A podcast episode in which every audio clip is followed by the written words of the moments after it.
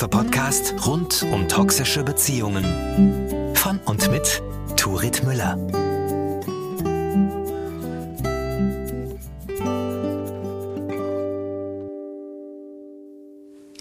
Moin und herzlich willkommen zur fünften Folge von Mutiges Herz. Heute geht es um die Alarmanlage und wenn sie uns in der Beziehung danach vor roten Flaggen warnt, vor sogenannten Red Flags. Was ist die Alarmanlage? Ich habe diesen Begriff entwickelt als ja Symbol dafür, was wir so nach einer toxischen, narzisstischen, im weitesten Sinne als dysfunktional erlebten Beziehung in uns tragen.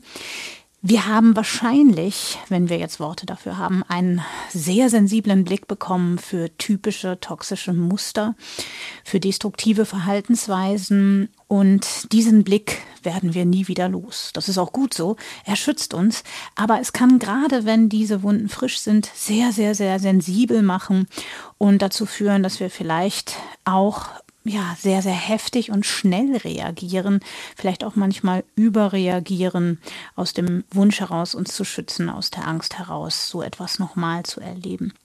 Es gibt also zwei mögliche Fehler, zu denen es kommen kann durch diese Alarmanlage. Entweder sie ist zu scharf eingestellt, dann schießt sie mit Kanonen auf Spatzen, weil wir bei jeder kleinen, mal nicht ganz so konstruktiven Handlung eines Menschen um uns herum gleich denken, um Gottes Willen, jetzt bin ich schon wieder hier in so eine toxische Beziehung geraten. Oder sie ist noch nicht sensibel genug eingestellt und wir begeben uns wieder in Gefahr, an den roten Flaggen vorbeizusehen. Wir brauchen also einen Zeitraum, in dem wir diese Alarmanlage in meinem Ratgeber Verdeckter Narzissmus in Beziehungen, habe ich das Kalibrieren genannt.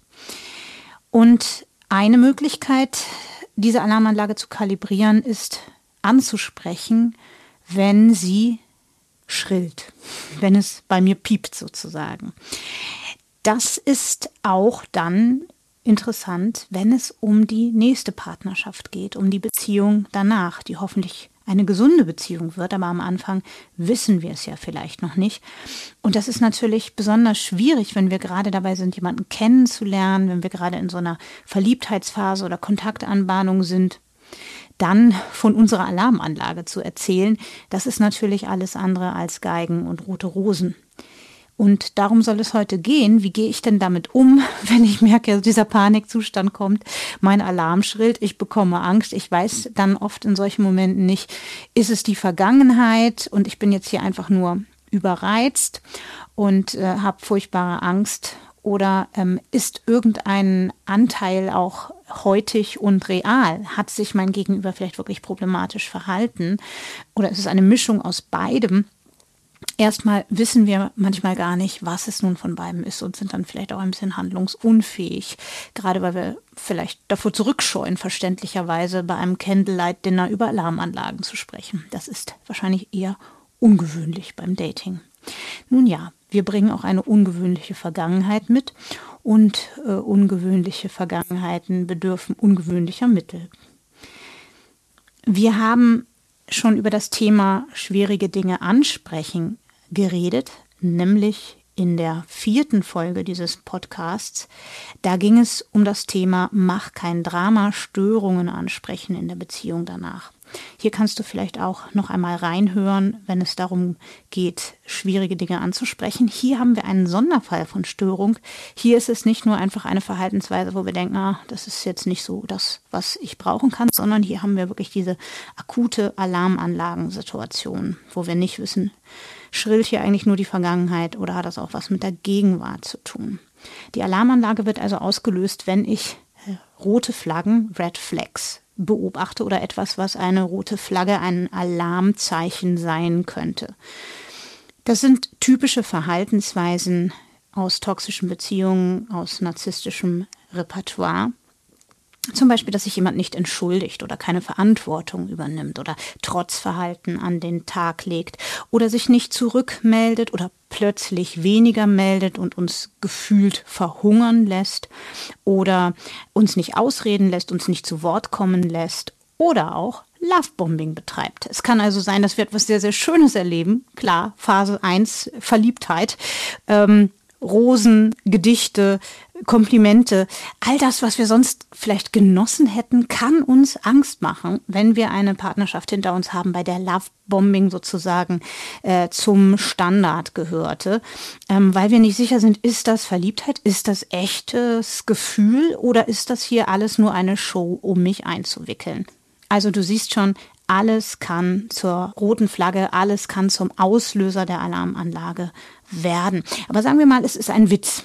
Ein Witz, der uns ein bisschen trifft. Das ist ja etwas sehr, sehr Typisches für solche toxischen Beziehungen, für solches narzisstisches äh, ja, Verhaltensrepertoire, dass wir beschämt werden, dass vielleicht sogar Witze gemacht werden, die uns verletzen, zum Beispiel über unseren Tod. Ja, äh, zu, sagen wir mal, ihr habt gerade ein problematisches Gespräch gehabt in der Ex-Beziehung und du hast vielleicht sowas gesagt wie, ich gehe doch nicht einfach nur, weil wir Probleme haben. Wir haben doch nicht ohne Grund gesagt, bis dass der Tod uns scheidet. Deshalb haben wir ja geheiratet. Und dann kommt vielleicht sowas wie, ja, das kann ich gern beschleunigen. Ja, und äh, das ist natürlich ein massiver Vertrauensverlust, den man dann erleidet. Was passiert, wenn also ein Witz gemacht wird? Es muss ja nicht gleich so ein harter sein ähm, über den Tod, aber vielleicht einfach ein Witz, wo du denkst, boah, das ging mir vielleicht eine Spur zu weit oder ich bin verletzt und weiß jetzt gar nicht, ist das eigentlich gerechtfertigt, mich so zu fühlen oder bin ich da übersensibel? Ne? Wieder diese Frage, ist das eigentlich die Vergangenheit, die hier klopft oder ist in der Gegenwart etwas nicht in Ordnung? Was du dann erlebst, ist eventuell ein Gefühl der Spaltung. Du hältst die Fassade aufrecht, lächelnd, weiter gute Miene zum bösen Spiel zu machen, sozusagen. Du sitzt ja schließlich in einer romantischen Beziehung, was weiß ich, ihr gondelt durch Venedig oder etwas in diese Richtung. Und hinter dieser Fassade wächst dein Misstrauen. Der Alarm piept. Du fragst dich, oh je, bin ich schon wieder in so einer Partnerschaft gelandet? Und ähm, ja, du fühlst dich immer getrennter auch von deinem Gegenüber. Das ist natürlich ein unguter Zustand, der niemandem hilft. Diese Fassade äh, ist nichts Echtes, womit dein Gegenüber äh, in, in, Verbindung gehen kann.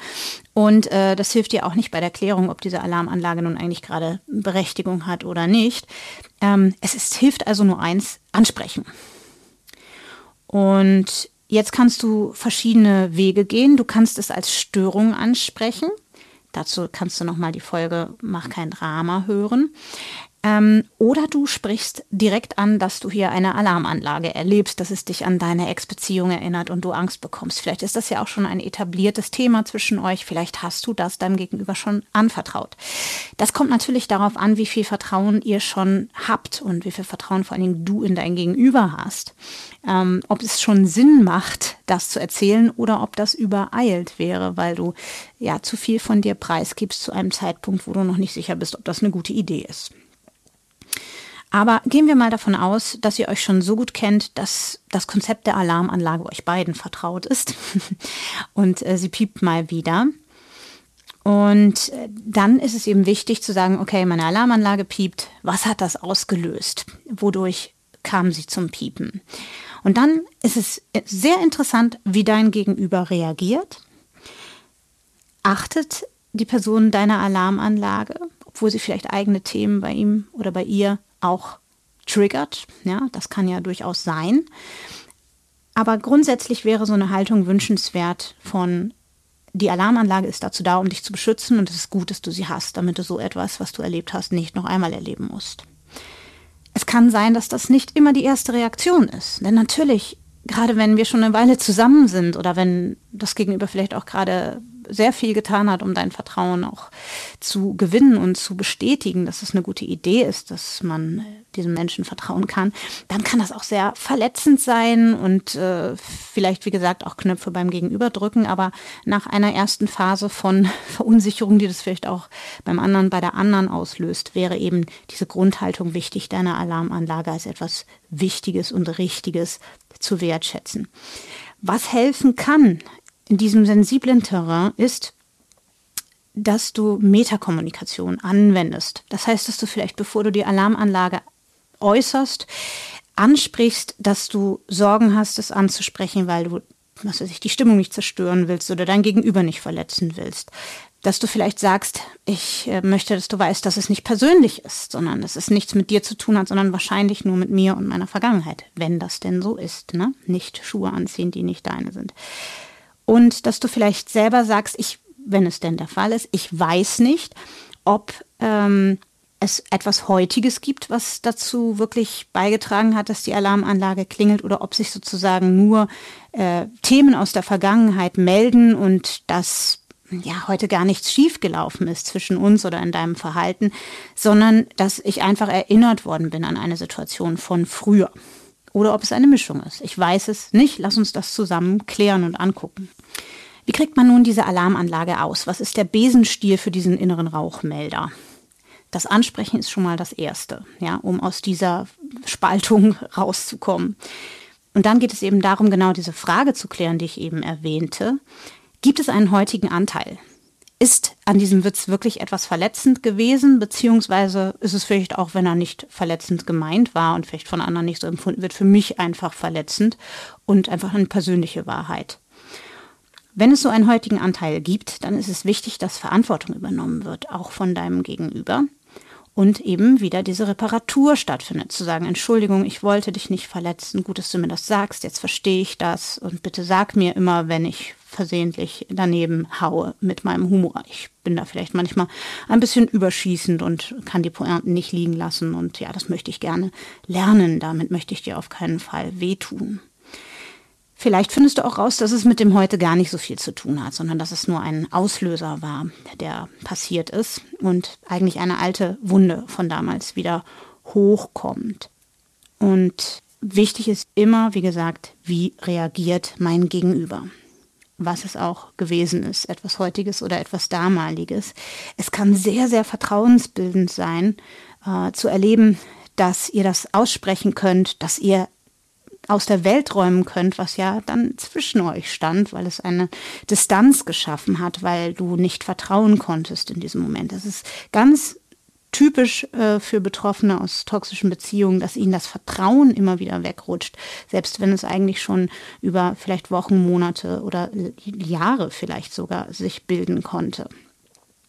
Weil unser Vertrauen eben in der Vergangenheit so stark erschüttert worden ist. Die Reaktion kann aber, wie gesagt, auch klärend sein, wenn es keine positive Reaktion ist, wenn es einfach nur Genervtheit ist oder ähm, irgendeine andere Art, ja, nicht zu akzeptieren, dass wir da eine Verwundung haben, die ähm, einen Raum braucht in der Partnerschaft und die behutsam angefasst werden will, dann äh, sagt dir das auch was und dann weißt du, okay, das ist vielleicht nicht der Mensch, mit dem ich diese Beziehung vertiefen möchte. Aber wenn du jemanden hast, ne, der dich wirklich liebt, dann wird diese Person das wahrscheinlich schätzen und verstehen. Und dann hast du hier die Chance, dass sich Wunden sozusagen nochmal öffnen. Also kann es sich anfühlen, ähm, wenn man diese Alarmanlage erlebt, dass das Alte nochmal hochkommt und dass die Wunden sozusagen ausgewaschen werden durch das Gespräch, durch das Teilen und sich dann schließen können und verheilen können. Und man sagt auch, dass sich Bindungstraumata alleine nicht gänzlich heilen lassen, sondern dass wir dazu ein gesundes Gegenüber brauchen. Das kann in einer Therapie passieren, das passiert aber vielleicht auch ein Stück weit in einer gesunden Partnerschaft. Was ich dir heute mitgeben möchte, ist die Frage, wann hat deine Alarmanlage zum letzten Mal geklingelt? Was hat dieses Klingeln ausgelöst? Und wie hast du reagiert? Hast du das in den Kontakt gebracht oder hast du es äh, vorenthalten für dich geklärt. Was war das Ergebnis von deinem Umgehen damit und wie glücklich bist du mit diesem Ergebnis? Wie möchtest du künftig damit umgehen? Und damit sind wir schon am Ende unserer heutigen Folge. Und vielleicht hast du Lust, in meinen Online-Kurs beim nächsten Mal Liebe reinzuhören. Den findest du auf sinnsucher.de und mit dem Rabattcode unten in den Show Notes bekommst du 20% Rabatt. Wenn es Fragen gibt zu den Dingen, die wir heute besprochen haben, dann freue ich mich, wenn du dich mit den Fragen an mich wendest, denn ich möchte diesen Podcast nutzen, um Fragen im Detail zu klären, die dabei helfen können zu verstehen, was eine gesunde Beziehung ausmacht und wie ich herausfinde, ob das, was ich erlebe, eine heilsame Partnerschaft ist oder nicht. Ich wünsche dir, dass du in diesen Fragen Klarheit für dich findest und sag Tschüss, mach's gut. Bis zum nächsten Mal.